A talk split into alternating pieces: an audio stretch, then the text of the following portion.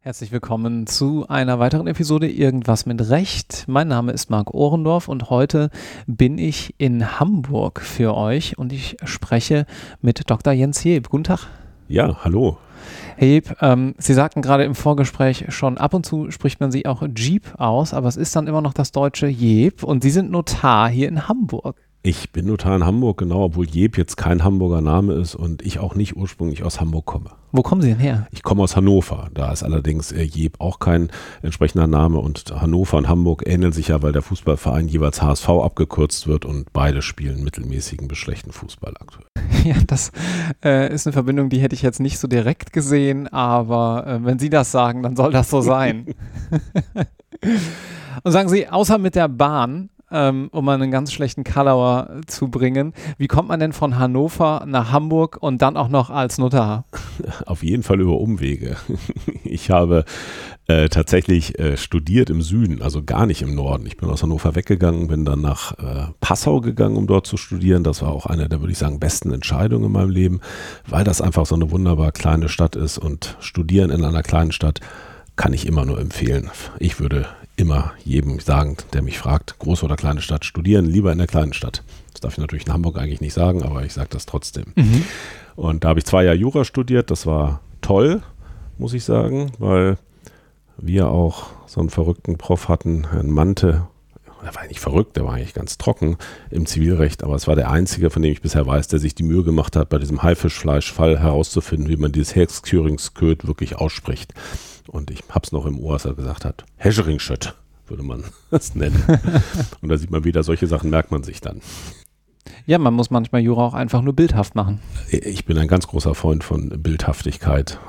Und da sind wir Juristen ja eigentlich nicht so groß drin. Ja, das stimmt. Wir, äh, naja, es wird besser vielleicht, könnte man sagen. Okay, zwei Jahre im Süden studiert und dann?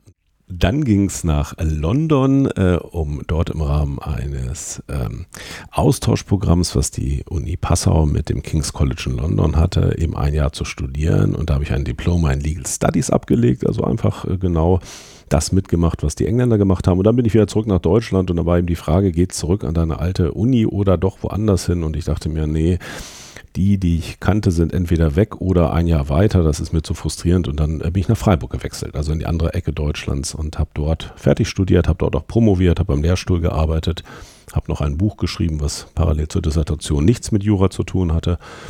Zweite Staatsexamen gemacht. Und dann war die große Frage, was jetzt? Lassen Sie uns bei diesem Schweinsgalopp durch Ihre Ausbildungszeit mal einen kleinen Halt einbauen. Zum einen würde mich interessieren, dieses Diploma in London. Das war ja kein LLM, das haben Sie ja schon zu Studienzeiten gemacht, nehme ich an. Ne? Das heißt, Sie sind vorm Staatsexamen, wo eigentlich viele Studierende sagen, ich muss ja bald fürs Staatsexamen lernen, erst nochmal rausgegangen. Ja. Warum? Äh, weil das eben ging. Also Passau hatte diesen Austausch und äh, das war eben dieses Austauschprogramm Erasmus und nach zwei Jahren äh, konnte man das machen. Und ich habe es gemacht, weil ich mir immer gesagt hatte, du willst auch nochmal woanders hin und ins Ausland idealerweise und dann habe ich es getan. Würde ich es nochmal tun? Nein. Also muss man natürlich sagen, klassische Juristenantwort, jein. Also ich würde nicht nochmal nach zwei Jahren ins Ausland gehen für ein Jahr aber ich würde äh, stattdessen einen Master, ein LLM im Ausland mhm. machen. Ich halte das für sinnvoller, als während des Studiums ins Ausland zu gehen.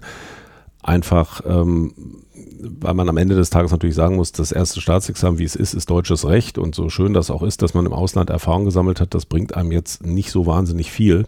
Ich könnte sogar fast sagen, die eine oder andere Erkenntnis bringt einem weniger, weil man nämlich zu schlau wird in bestimmten Bereichen. Das ist ja auch nicht so gut im Staatsexamen.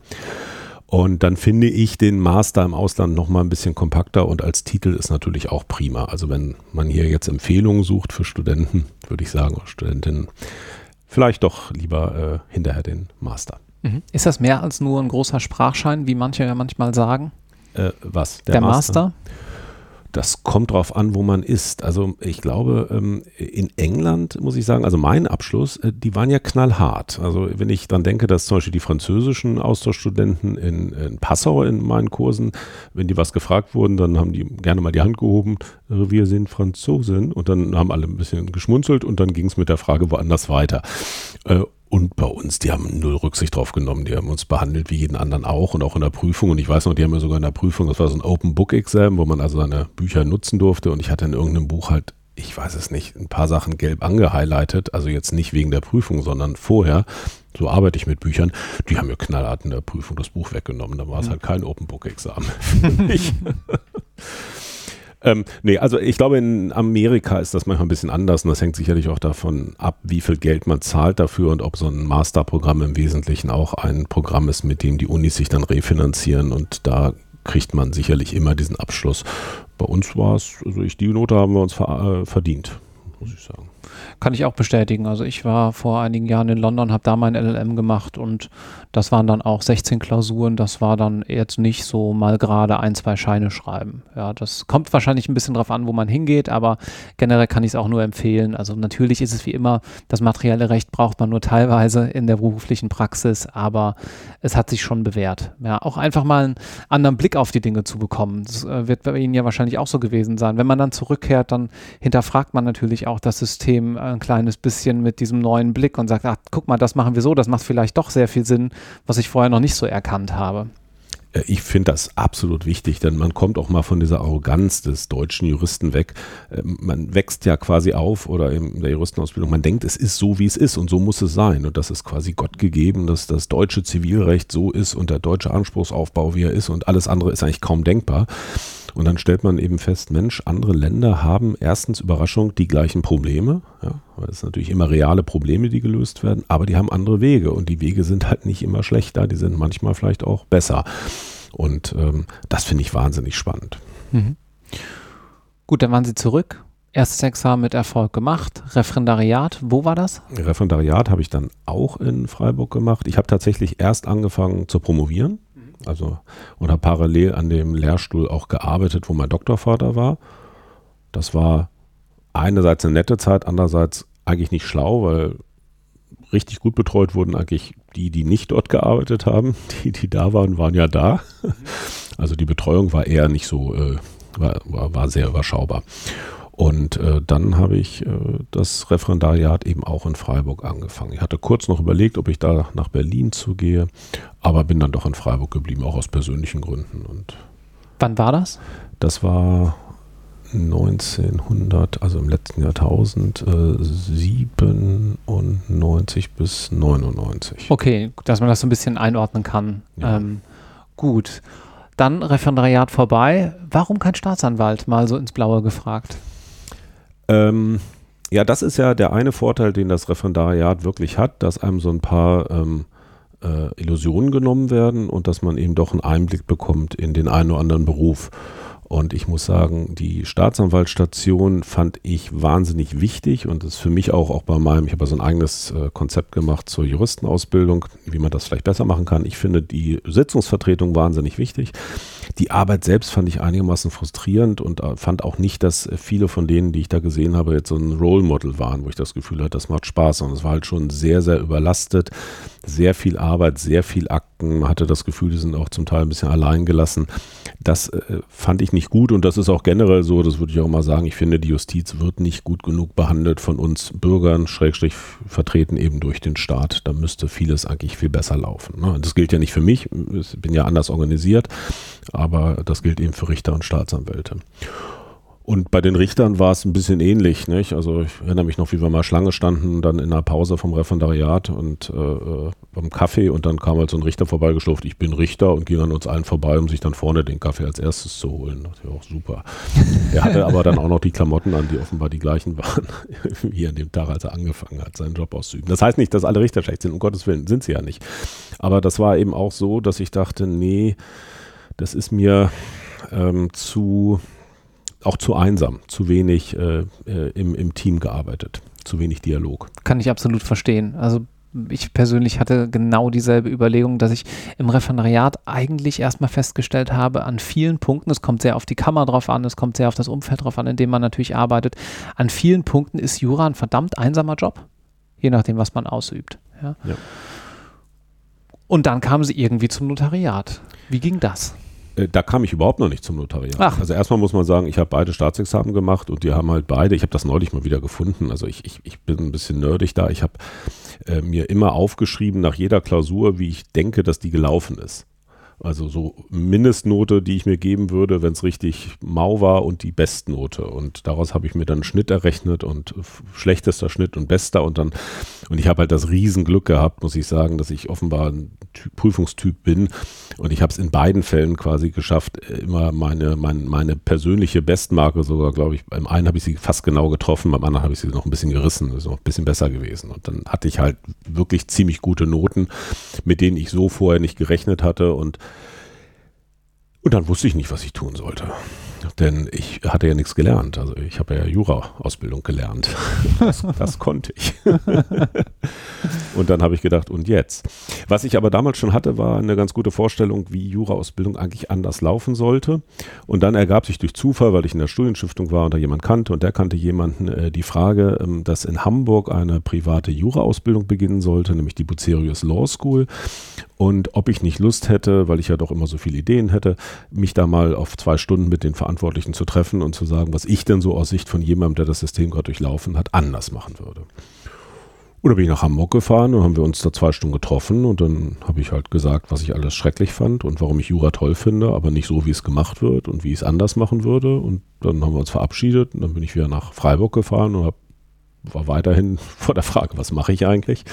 Und dann habe ich am nächsten Tag den Anruf von dem Geschäftsführer dieser neuen Hochschule bekommen, Jürgen Büring, der mich im Wesentlichen fragte, je, wollen Sie nicht nach Hamburg kommen, mit uns zusammenarbeiten, irgendwann mein Nachfolger werden. Dann bauen wir das zusammen auf. Ja, das habe ich dann auch gemacht. Ah, und damit okay. war ich plötzlich in Hamburg. Mhm. Das war doch bestimmt spannend, mal so from scratch. Das meiste aufgrund der Juristenausbildungsgesetze, wahrscheinlich ja nicht alles, aber doch vieles mal ein bisschen anders organisieren zu können. Das wäre spannend gewesen, wenn man das meiste einfach hätte anders organisieren können. Es ist ja wie so häufig so, und das ist ja eine Erfahrung, die vielleicht auch jeder andere mit Bewerbungsgesprächen so macht, dass merkwürdigerweise manchmal die Eigenschaften, die besonders geschätzt werden im Bewerbungsgespräch, als Mitarbeiter gar nicht so zwingend geschätzt werden. Mhm. Also viele Ideen, Dinge anders machen, innovativ sein, ist ja dann doch auch wahrscheinlich auch anstrengend. Und ähm, ich habe dann halt festgestellt, dass man so viel Mut auch gar nicht hatte, wie ich gehofft hatte. Deswegen, äh, und ich bin dann auch durchaus mit unserem Präsidenten Hein Kötz, der ein ganz, ganz fantastischer äh, Wissenschaftler ist, ein ganz toller Buchschreiber, ja, aus meiner Sicht vielleicht nicht, nicht der, die Idealbesetzung für eine reformierende Hochschule. Ja? Und äh, da bin ich auch ganz gehörig aneinander gegangen, weil wir da ganz andere Auffassungen hatten. Nicht? Und ähm, Insofern war das eine einerseits wahnsinnig spannende Zeit. Ich habe da ganz viel Tolles erlebt, habe da auch Einführungskurse konzipiert, auf die ich heute noch so ein bisschen stolz bin, mit einigen anderen, wo man uns Jüngere rangelassen hat. Aber ich habe nicht alles von dem oder sehr viel von dem, was ich gerne wirklich anders gemacht hätte, dann umsetzen können. Und insofern ist das eine ganz tolle Hochschule, die die Leute auch ganz toll ausbildet.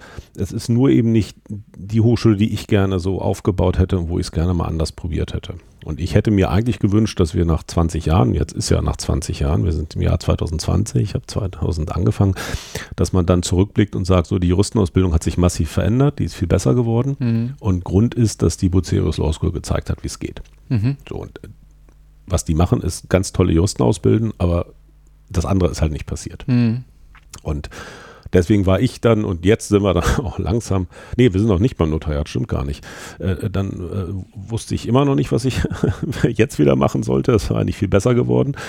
Und dann äh, hatte ich aber eine Anfrage aus Baden-Württemberg. Und äh, dort hatte der Justizminister, damals Herr Goll von der FDP, gedacht, Mensch, was Sie in Hamburg können, können wir Baden-Württemberger auch. Und was er am tollsten fand, war es, kostet den Staat nichts.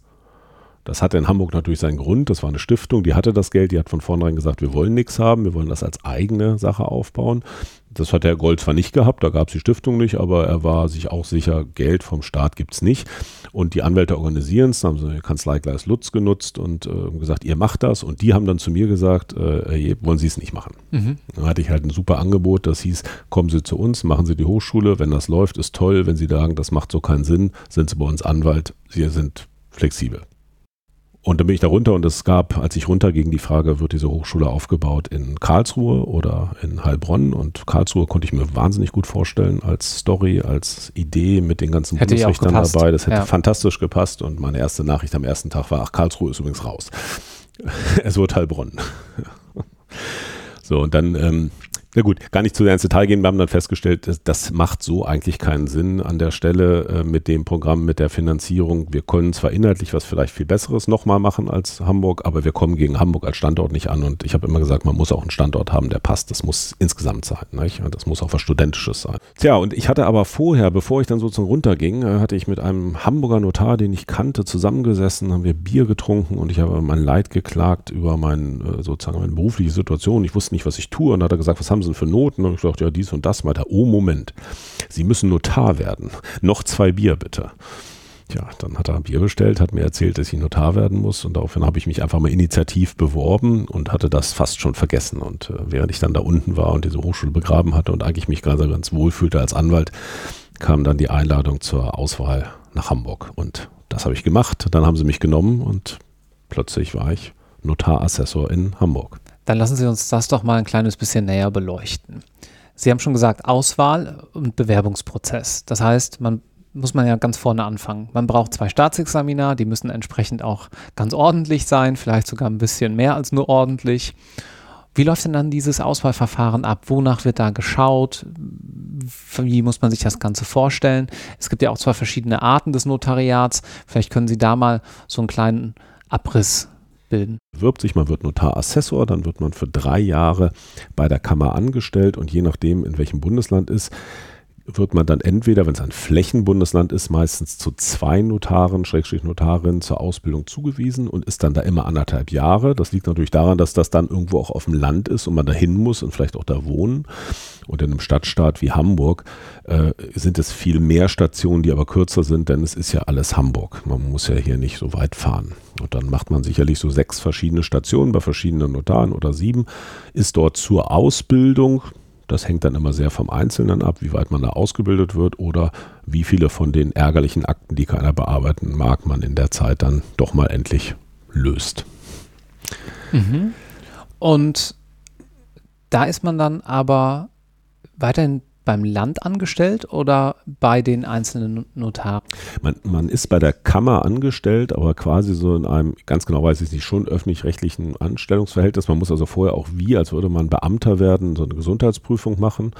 Ähm, und man wird von der Kammer bezahlt äh, aus dem Geld, das alle Notare wiederum aus ihrer Tätigkeit an die Kammer abführen. Und da wird man im Grunde bezahlt wie ein angehender Richter. Ja, das ist erstmal gleich. Mhm. Man könnte ja mal die Frage stellen, warum gibt es eigentlich Notare? Was machen die eigentlich?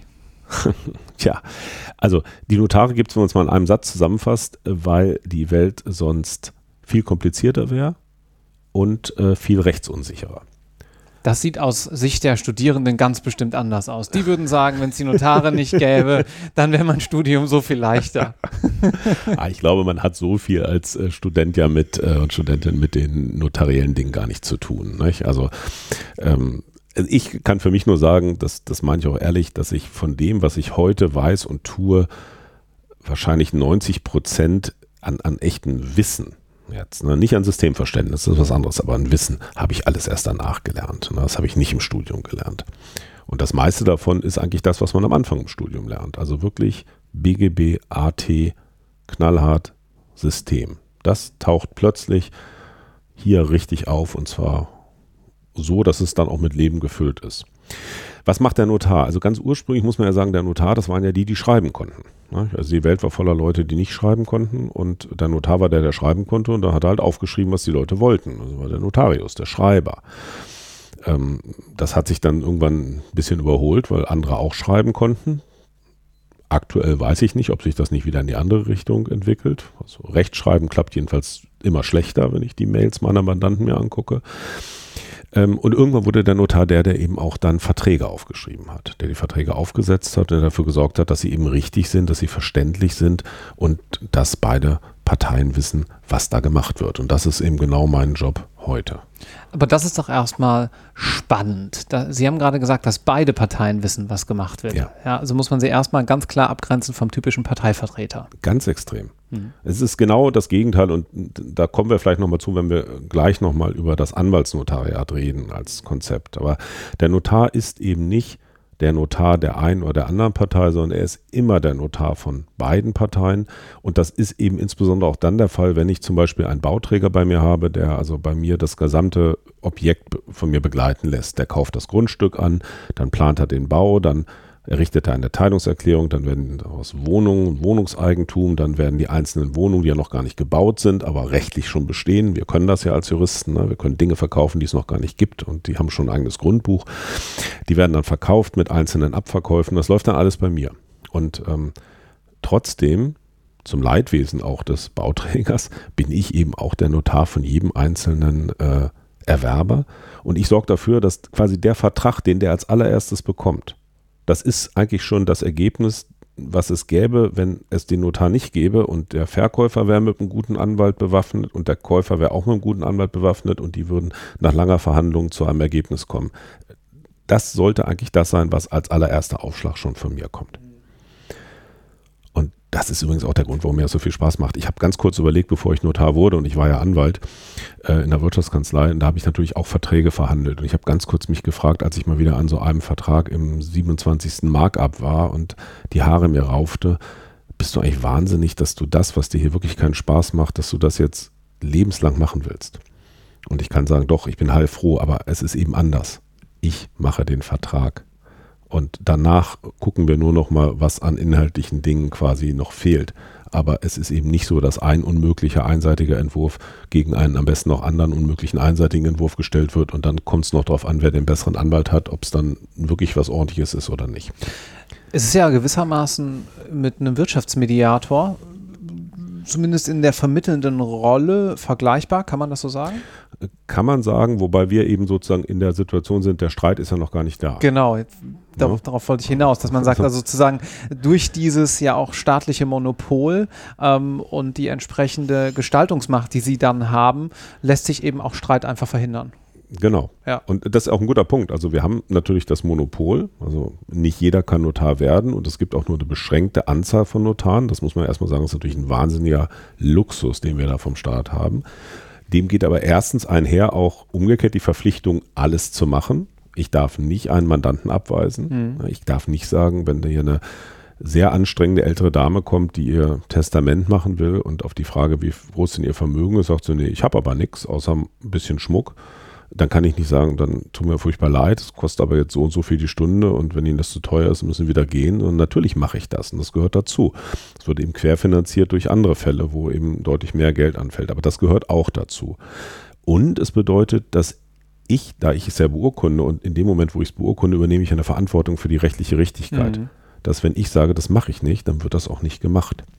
Also da bin ich sozusagen wie der Richter, mhm. nur dass ich jetzt eben wieder vor dem Streit bin.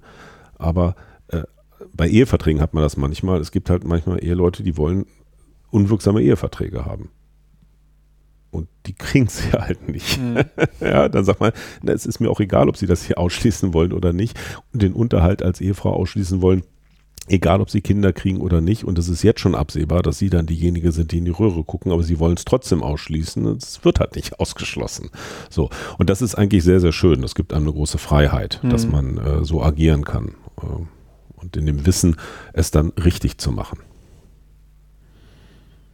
Sie haben gerade schon Eheverträge angesprochen. Lassen Sie uns vielleicht noch mal ganz kurz umreißen, welche Rechtsgebiete die Studierenden und Referendare kennen. Also 311b Absatz 1, glaube ich, äh, Formnichtigkeit bei Grundstückskaufverträgen, wenn nicht notariell beurkundet, ist so das eine, was die meisten kennen würden. Eheverträge sind das zweite. Ich würde sagen, Testamente sind auch noch bekannt. Ja. Gibt es noch was, wo Sie sagen, ja, das ist eigentlich was, das kommt hier häufig vor in Ihrer Praxis, das könnte man kennen? Die, die Gesellschaftsgründung. Stimmt. Die Gründung Mhm. der Aktiengesellschaft, aber eben natürlich viel wichtiger die Gründung der GmbH als, Mhm. oder dann auch der UG als, als Unterfall der GmbH. Das ist natürlich ein ganz, ganz wesentlicher Bestandteil im Gesellschaftsrecht. Und daran anknüpfend alles, was mit Registern zu tun hat. Ne, Wir sind ja ein Registerland und zwar bin ich, das klingt so trocken, aber wenn man in der Praxis arbeitet, ist man heilfroh, dass es diese Register gibt. Denn wir haben wirklich es wahnsinnig leicht gemacht zu wissen, ist der, der da jetzt auftritt für die GmbH, jemand, der die GmbH vertreten kann. Ja, ich gucke ins Register, ich weiß es. Und wir müssen ja häufig mit ausländischen Gesellschaften agieren und brauchen dann Vertretungsnachweise und Existenznachweise ausländischer Gesellschaften. Es ist eine Pest zum Teil. Und deswegen stimmt es eben auch nicht zu sagen, Gott, Deutschland ist so wahnsinnig bürokratisch. Wir sind in vielen Fällen sicherlich nicht perfekt und manches ist auch nicht gut, aber gerade dieser Kernbereich der freiwilligen Gerichtsbarkeit, unsere Register, die sind schon echt gut.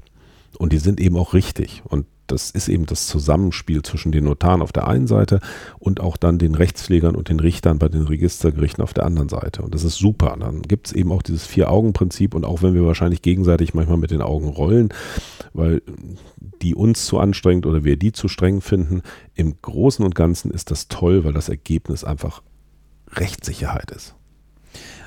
Ja, und da muss man vielleicht auch nochmal die Brücke schlagen. Also viele kennen das 15 HGB, wenn ich mich recht entsinne, dann sind Dinge eingetragen und andere nicht. Und man baut sich so eine schöne Klausur daraus im Handels- und Gesellschaftsrecht und kommt dann irgendwo bei Rosinentheorie raus. Das kennt ihr wahrscheinlich alle, ja. Aber in der Praxis gibt es eben tatsächlich Gesellschaften, die äh, da treten Menschen auf und man muss halt erstmal wissen, ist der das überhaupt, der da jetzt auftreten darf? Also das ist eben wirklich hands-on, ganz praktisch relevant. Ne? Absolut. Äh, Das ist vielleicht ja auch ein Problem der Juristenausbildung, nicht? dass man eine Ausbildung hat, in der man ständig mit dem Problemfall befasst ist. Und äh, die Erfahrung habe ich eben auch schon gemacht. äh, Leute werden ja schon fast paranoid, weil sie immer das Problem suchen. Das mag ja die Hämmermethode sein, aber das trifft halt auf die Examensklausur zu, weil man dort absichtlich viele Probleme reingebaut hat. Die Realität ist ja anders. Die Realität ist, dass es ich sag mal, ein, ein Grundstückskaufvertrag ist zu 90 Prozent Handwerk und normal und vielleicht zu 10 Prozent Problem. Ähm, und eben nicht umgekehrt. Äh, das Problem in der Praxis ist bei uns, die 10% sind nicht immer die gleichen 10%. Also man muss schon genau gucken. Ist, ne? Also die Probleme stecken mal hier, mal da, aber sie stecken nicht überall. Und ganz häufig ist es einfach so, da kommt eine GmbH, man möchte wissen, wer ist Geschäftsführer, das finden wir raus, wir wissen, er ist es und dann machen wir einen Haken hinter und das ist das, was wir tun. Und äh, dieses Handwerk zu erlernen und dann auch zu nutzen, das ist einfach wichtig. Und äh, die Erfahrung ist schon, die wir gemacht haben, wenn wir zum Beispiel äh, manchmal auch Leute haben im Notariat, die Jura studiert haben, aber vielleicht dann im Staatsexamen hängen geblieben sind, weil das, weil sie auch kein Examenstyp waren und die dann hier anfangen, dass die wirklich, dass man die erstmal wieder runterholen muss von dieser Problemsicht und erstmal sagen muss, bevor jetzt der komplexe Sonderfall geregelt wird, bitte erstmal ganz banal gucken, der Name muss richtig geschrieben sein und das, was im Grundbuch steht, muss hier auch wirklich auftauchen und zwar richtig auftauchen, ja. Und es muss die richtige Behörde angeschrieben werden. Das ist ja vielleicht langweilig, aber das ist erstmal das, worauf es ankommt. Und man muss verstehen, was eine Bewilligung ist und was ein Antrag ist und was äh, und auch ganz präzise sein bei den Begrifflichkeiten und nicht so luschig. Und wenn man präzise ist bei den Begrifflichkeiten, dann ist vieles auch klar. Weil wir eben, das ist das Schöne, in vielen Bereichen, die ich habe, haben wir eben auch altes Recht. Und altes Recht zeichnet sich häufig dadurch aus, dass man nachgedacht hat, als man es gemacht hat und dass es durchdacht ist und, und schlüssig ist. Sagen Sie, wie sieht denn dieses, ich sag mal in Anführungszeichen, dritte Staatsexamen eigentlich aus? Also die Prüfung am Ende dieser fünf Jahre? Ja, das ist ja was anderes. Also äh, wir waren, ich bin ja hauptberuflicher Notar, das Mhm. heißt, ich habe dieses äh, äh, Assessorzeit gemacht und bei uns gibt es kein weiteres Examen. Das ah, heißt, das wusste ich nicht. Also wer, wer äh, äh, hauptberuflicher Notar wird, der fängt ja meist auch relativ zeitnah nach seinem zweiten Staatsexamen an. Und da kommt es eben auf die Noten aus ersten und zweiten Staatsexamen an und dann ist man Assessor und in der Assessorzeit macht man zwar keine Prüfung mehr, muss sich aber natürlich bewähren. Und äh, da, da muss man aber einfach sagen, ähm, dadurch, dass im hauptberuflichen Notariat die Anzahl der Stellen so gering ist, weil die ja Notare ja den ganzen Tag nichts anderes machen als Notar sein. Und die Bewerberzahl jedenfalls in so Metropolen natürlich vergleichsweise hoch, äh, und zwar auch hoch von dem Niveau ist. Es gibt ja keine schlechten Juristen. Das, das, die gibt es da einfach gar nicht. Die sind alle gut. sehr gut. Ob es immer alle deswegen auch ein sehr guter Notar sind, ist vielleicht eine andere Frage, aber das äh, hat jedenfalls nichts mit dem juristischen Intellekt zu tun. Und deswegen glaube ich, brauchen wir auch keine Prüfung dahinter. Ich würde nochmal weitergehen. Also ich hätte das jetzt nicht gemacht, wenn ich nach drei Jahren noch eine Prüfung hätte machen müssen. Also irgendwann ist auch mal gut. Wir haben zwei Staatsexamen gemacht und wenn man die gut gemacht hat, dann wird man nicht plötzlich zum Deppen. Also das ein bisschen anders bei den Anwaltsnotaren, aber das liegt natürlich im System. Um Anwaltsnotar zu werden, muss man halt erstmal Anwalt sein, man muss fünf Jahre Anwalt gewesen sein, man wird Notar im Nebenberuf und äh, man hat eben nicht diese drei Jahre Assessorzeit. Das heißt, man ist eben nicht drei Jahre ununterbrochen zur Ausbildung bei Notaren. Und da gibt es eine Prüfung. Und die haben die Prüfung. Ah. Und die ist relativ neu. Früher gab es äh, Fortbildung, die man machen musste und dafür hat man Punkte bekommen und dann wurde nach Punkten geguckt, ob man die Stelle bekam. Aber dann hatten alle die Höchstpunktzahl, weil natürlich alle bei irgendwelchen Fortbildungen saßen. Aber wir wissen ja alle, was es bedeutet, bei Fortbildung zu sitzen. Also, hm. Und dann hat man dieses Art dritte Staatsexamen eingeführt, wo man jetzt äh, vier Klausuren, äh, fünf Stunden schreiben muss nochmal und dann noch eine mündliche Prüfung. Da habe ich aber natürlich nur begrenzt Einblick und auch Ahnung, muss ich ehrlich sagen, weil ich damit natürlich gar nicht so viel zu tun habe als hauptberuflicher Notar. Sagen Sie, ich könnte mir vorstellen, der eine oder andere Student findet das jetzt ein kleines bisschen nerdig, aber Sie machen mir ja den Eindruck, als würden Sie Ihren Beruf sehr, sehr gerne ausüben. Können Sie mir vielleicht deswegen mal so einen Fall schildern, wo Sie sagen, das war so richtig was Besonderes, das hat so richtig Spaß gemacht? Also erstmal muss man ja sagen, äh, äh, der Beruf macht insgesamt Spaß, weil man ganz, ganz viel, so klingt so blöd, mit Menschen zu tun hat. Ist ja irgendwas mit Menschen, nicht nur irgendwas mit Recht. Mhm. Ähm, ich habe ja ständig ganz normale Menschen hier und zwar von bis. Ne? Also ich habe von der kleinen, äh, kleinen oder äh, von der alten Dame, die ihr Testament macht, äh, bis zu dem äh, Gärtner, der mit Jura noch nie was zu tun hatte, aber jetzt trotzdem ein kleines Grundstück kauft, bis zu dem Vorstand einer Aktiengesellschaft, ja alle bei mir von bis. Und das ist einfach nett, weil man mit den Leuten Kontakt hat. Und es ist so, dass man mit ihnen ja jedes Mal so eine Art Mini-Vorlesung macht. Also und zwar Vorlesung nicht im Sinne, ich lese schnell den Vertrag vor, sondern ich erkläre den Vertrag ja. Also zur notariellen Tätigkeit gehört ja als zentraler Punkt, aber nicht als einziges, dass der Vertrag vorgelesen wird und dann unterschrieben wird. Und dabei erkläre ich den. Und da muss ich natürlich Begriffe erklären. Also zum Beispiel, wer eine Grundschuld bestellt für seine Bank, um ein Darlehen zu bekommen, gibt der Bank also eine Sicherheit. Die Grundschuld, die wird im Grundbuch eingetragen und die Bank kann im Extremfalle, wenn man sein Darlehen nicht zurückzahlt, irgendwann die Wohnung oder die Immobilie einfach versteigern. Und damit sie das kann, ohne denjenigen nochmal verklagen zu müssen, braucht sie eine versteckbare Ausfertigung und um die zu kriegen, muss man sich der sofortigen Zwangsvollstreckung unterwerfen. Man kann sich ungefähr vorstellen, welchen, äh, welche Wirkung der Begriff sind Sie bereit, sich der sofortigen Zwangsvollstreckung zu unterwerfen, auf einen normalen Bürger hat. Ja, der guckt einen ganz äh, entsetzt an. Und das macht aber auch Spaß, weil man es natürlich auch weiß und kann es dann entsprechend erläutern. Und das ist einfach schön zu sehen, wenn Leute kommen und denken, sie, sie müssen zum Notar und das wird langweilig und sie gehen nach einer Stunde und man hat das Gefühl, es hat ihnen noch Spaß gemacht und sie sind, gehen fröhlich raus und sagen, sie haben wirklich was begriffen. Und das ist einfach das, was ist ja auch eine Performance, die man dann letztlich abliefert, das kulminiert sich eben in der Beurkundung. Das macht Spaß. Und man hat natürlich auch kuriose Dinge. Ne? Also was soll man sagen? Ich, ich, ich bin mal äh, gerufen worden für General- und Vorsorgevollmachten, die wir ja auch viel machen, zu einer alten Dame, die war aber schon in einem Heim. Und damals äh, habe ich dann eben die Angehörigen gefragt und habe gesagt, ist ihre Mutter denn auch noch im Kopf sehr klar? Ja, ja, alles gut. Und dann bin ich da hingefahren und kam in das Zimmer und war in einem ganz blöden Moment da, denn in dem Moment, wo ich reinkam, wurde diese alte Dame gerade von drei Pflegern aus dem Bett in ihren Rollstuhl gehoben und dann sah sie mich und zeigte auf mich und sagte, den da, den kenne ich nicht.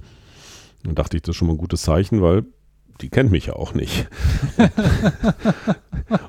dann bin ich also sofort wieder raus, habe also ein, zwei Minuten gewartet und als ich wieder reinking, saß die Dame auch im Stuhl. Dann sah sie mich, zeigte auf mich, aber den da, den kenne ich.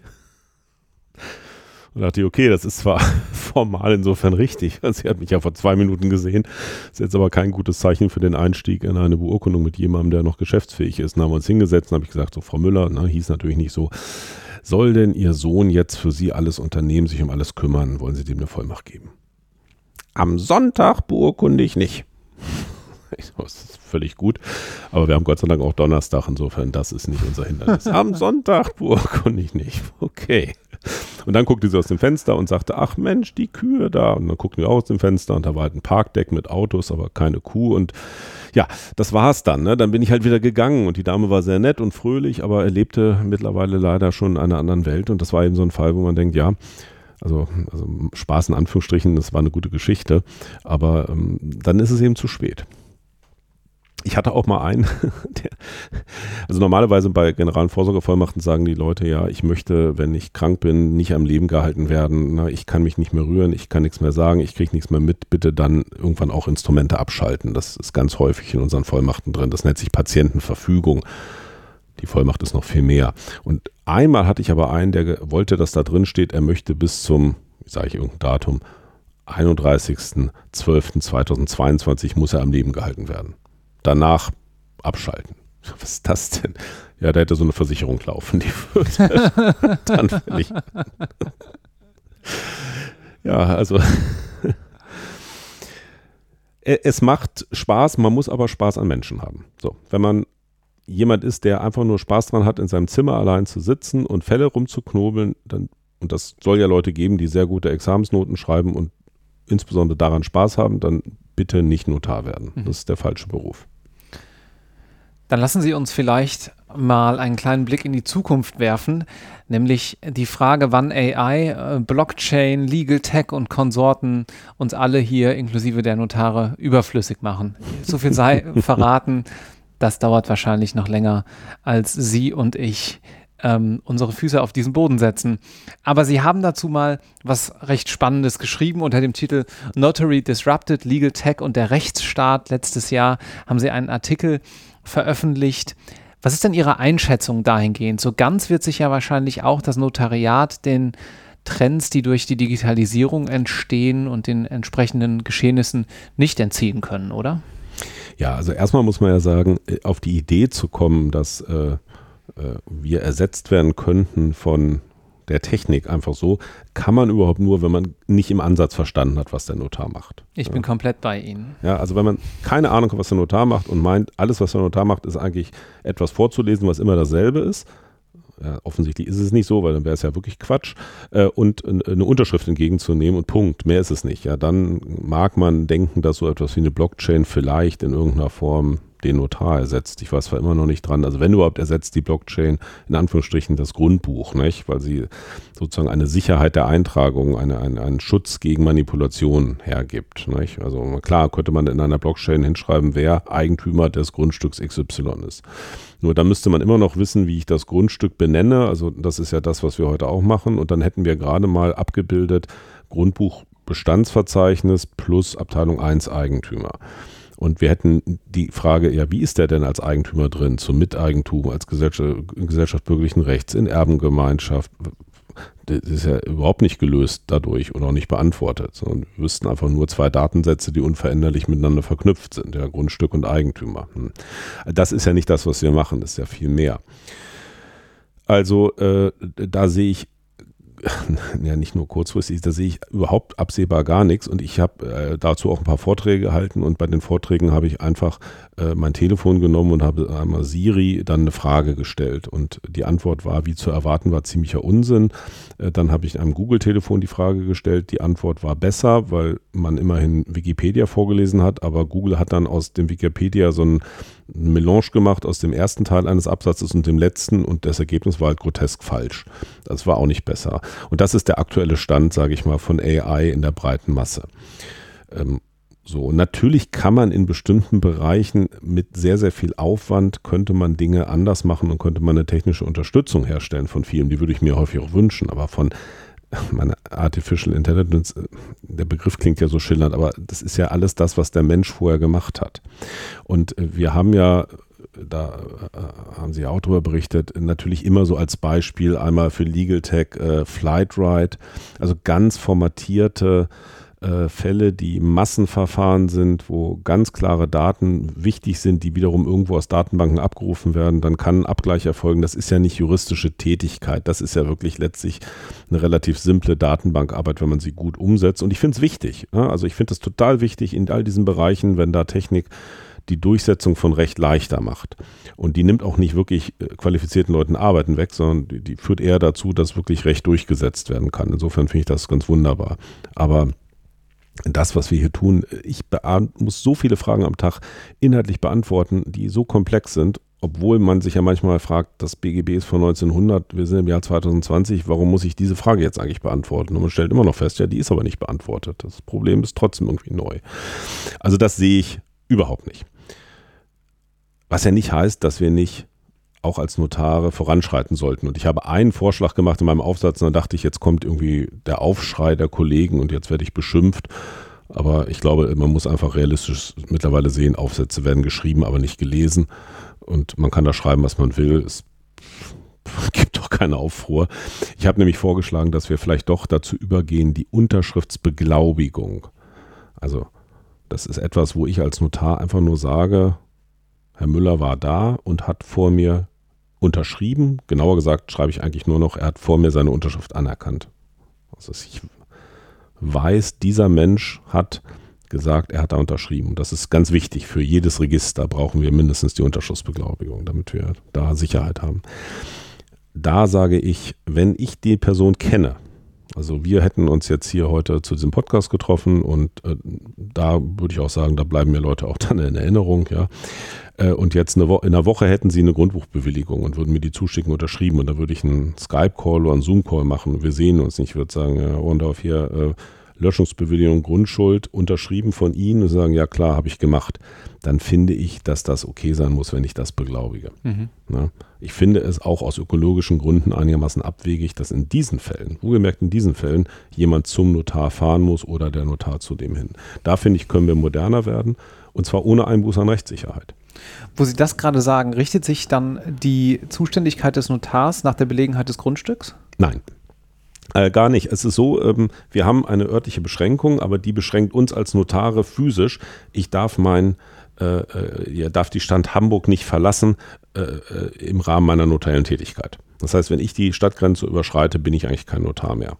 Ja, dann begehe ich jedenfalls Amtspflichtverletzungen, wenn ich noch beurkunde. Manchmal aus Schutz des Rechtsverkehrs sind die Urkunden zwar noch wirksam, aber ich kriege richtig eins auf den Deckel. Aber wenn jemand also wenn ganz München meint, äh, und das wäre ja nachvollziehbar, zur Beurkundung von Kaufverträgen in München sollte man eigentlich nach Hamburg fahren, wäre das völlig okay. Okay. Mhm. Gut. Das geht.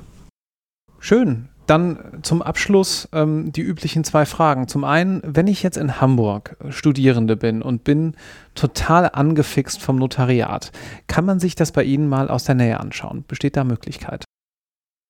Ja, also ich würde mal Folgendes sagen. Ähm, ich finde, dass also jemand, der kommt und der irgendwie eine nette Bewerbung schreiben würde oder mir einen netten Brief schreiben würde und erklären würde, warum er das spannend findet, den würde ich einfach mal einladen, für einen Tag vorbeizukommen. Ne? Äh, und sich dann einfach mit reinzusetzen und, und sich das anzugucken. Länger, glaube ich, braucht man gar nicht, weil man da einen sehr guten Einblick von dem Job bekommt. Ähm, ich bin auch kein Fan von drei Wochen Praktikum im Studium. Das halte ich für zu viel, weil man muss doch sagen, es ist schon sehr speziell, was wir machen. Und äh, es macht ja auch keinen Spaß, wenn man dann ja letztlich doch nur ein bisschen döselige Sachen macht und nicht wirklich inhaltlich arbeitet. Und ähm, aber wie gesagt, also jemand, der sozusagen auch von seinen Noten und von seiner, äh, seinem Grundinteresse, für den das in Frage käme, der soll sich doch gerne einfach melden und dann einfach mal einen Tag mit reinschauen. Ich nehme dann auch mit in die Beurkundung. Da müssen natürlich die Parteien einverstanden sein, aber meistens sind sie das. Jetzt ist im Moment Corona natürlich ein bisschen schwierig, aber das wird hoffentlich auch nochmal wieder entspannter. Und dann kriegt man doch ein ganz gutes Gefühl. Wobei man auch immer sagen muss, jeder Notar ist anders, nicht? Also ist ja auch klar. Aber das hängt ja auch an einem selbst, wie man den Beruf dann später ausübt in der tatsächlichen Performance, in der Ausführung. Und zum Abschluss, wenn Sie einmal den Studierenden noch einen Tipp losgelöst vom Notariat fürs Studium geben könnten, welcher wäre das? Der wichtigste Tipp für mich ist, es gibt ganz grob für mich zwei Arten, wie man Jura studieren kann. Ich kann ganz, ganz viel lernen, ganz, ganz viel auswendig lernen und versuche so viel aktives, faktisches Wissen in meinen Kopf reinzuprügeln, wie es geht, in der Hoffnung, damit dann auch die Fälle zu erwischen, die drankommen. Oder ich versuche Jura zu verstehen. Und ich kann nur, und natürlich gibt es Mischformen, ist klar, ne? Also, aber Systemverständnis ist für mich das A und O. Wenn ich nicht in der Lage bin, die Frage zu stellen bei einem Gesetz, warum gibt es das? Gesetz? Welche Probleme soll das Gesetz lösen? Dann werde ich nie dieses Gesetz ordentlich verstehen. Ich kann das nicht abstrakt mir in den Kopf reinhauen. Und vor allen Dingen, wenn ich das abstrakt mir in den Kopf reinhaue, dann habe ich, wenn es richtig gut klappt, und das klappt ja bei einigen, und die schreiben dann sogar auch gute Noten. Also jedenfalls, also gut jetzt nicht im guten Sinn, aber vielleicht auf jeden Fall vollbefriedigend sitzt dann auch drin. Das suggeriert ja, dass man ein guter Jurist sei. Und ich bin der festen Überzeugung, man ist kein guter Jurist. Denn man ist ein guter Jurist für einen bestimmten Moment der Zeit. Und äh, Jura verändert sich aber und ständig tauchen neue Fragen auf. Und was mir wahnsinnig hilft, ist, dass ich, wenn Fragen kommen, die neu sind, dann kann ich zu 98-prozentiger Sicherheit mittlerweile sagen, was im Gesetz steht, ohne das Gesetz zu kennen. Weil es nach dem Gesamtsystem so sein muss. Weil alles andere absurd wäre. Ne? Und, und das hilft. Und wenn ich immer nur blindlings das nehme, was da geschrieben steht und auch bei Urteilen, ja, ganz, ganz vorsichtig sein. Rechtsprechung fürs Leben jedenfalls nicht nach den Leitsätzen beurteilen, sondern immer den Sachverhalten mit angucken. Ja, das ist, äh, wenn man ein späterer in der Praxis ein Jurist ist, der sich an Leitsätzen entlanghangelt und einen Fall auflöst in fünf Einzelfragen und jede Einzelfrage nach einem Leitsatz beantwortet und sich das Ergebnis nicht mehr anguckt, dann ist das mit Sicherheit kein gutes Ergebnis. Und vielleicht abschließend der wichtigste Satz, den ich im Studium gelernt habe, das weiß ich auch noch, das war in einer Veranstaltung im ersten äh, Semester in Passau. Da war nämlich Herr Köpp. Herr Köpp ist ein Verwaltungsrechtler gewesen, der, glaube ich, den ersten VWVFG und VWGO-Kommentar alleine geschrieben hat. Und äh, äh, Kopp, nicht Köpp, Kopp hieß er, Kopp. Und der Kopp sollte bei uns die Veranstaltung machen, Einführung in die Rechtswissenschaft. Und die war auch ein bisschen absurd, einmal die Woche. Also während wir andere anderen Sachen lernten, lernten wir die Einführung in die Rechtswissenschaft, habe ich auch nicht verstanden, aber okay. Und dann die erste Veranstaltung fiel auch gleich aus, denn es kam der Hausmeister rein mit so einer Jutetasche, um uns zu sagen, dass der Professor krank ist und die Veranstaltung ausfällt, stellt sich aber heraus, war gar nicht der Hausmeister, war Professor Kopp. Und Professor Kopp sagte dann so in so einem bayerisch, ja, wissen Sie, da müssen Sie noch nicht hier sein, da können Sie auch gehen, da gibt es ja Bücher, da Jura leicht gemacht, das ist ja nett und so. Aber ihr könnt bleiben, könnt auch kommen, ist ja, mir ist ja egal, ja, so. Gott. Und der hat dann aber mal was gesagt, und das ist mir echt im Kopf geblieben und das halte ich für auch für richtig. Der hat gesagt, da wissen Sie, Jura ist ja ganz einfach. Da gucken sich das Ergebnis an und wenn es ungerecht ist, ist es auch falsch. Und da ist was dran. Und natürlich muss man wissen, was ist gerecht und ungerecht. Das ist natürlich jetzt nicht Bauchgefühl. Aber wenn man ein Rechtsverständnis hat, ein Systemverständnis und das Ergebnis kommt einem komisch vor, dann ist es im Zweifel falsch. Super, vielen Dank. Tschüss. Sehr gerne. Vielen Dank, dass ich dabei sein durfte.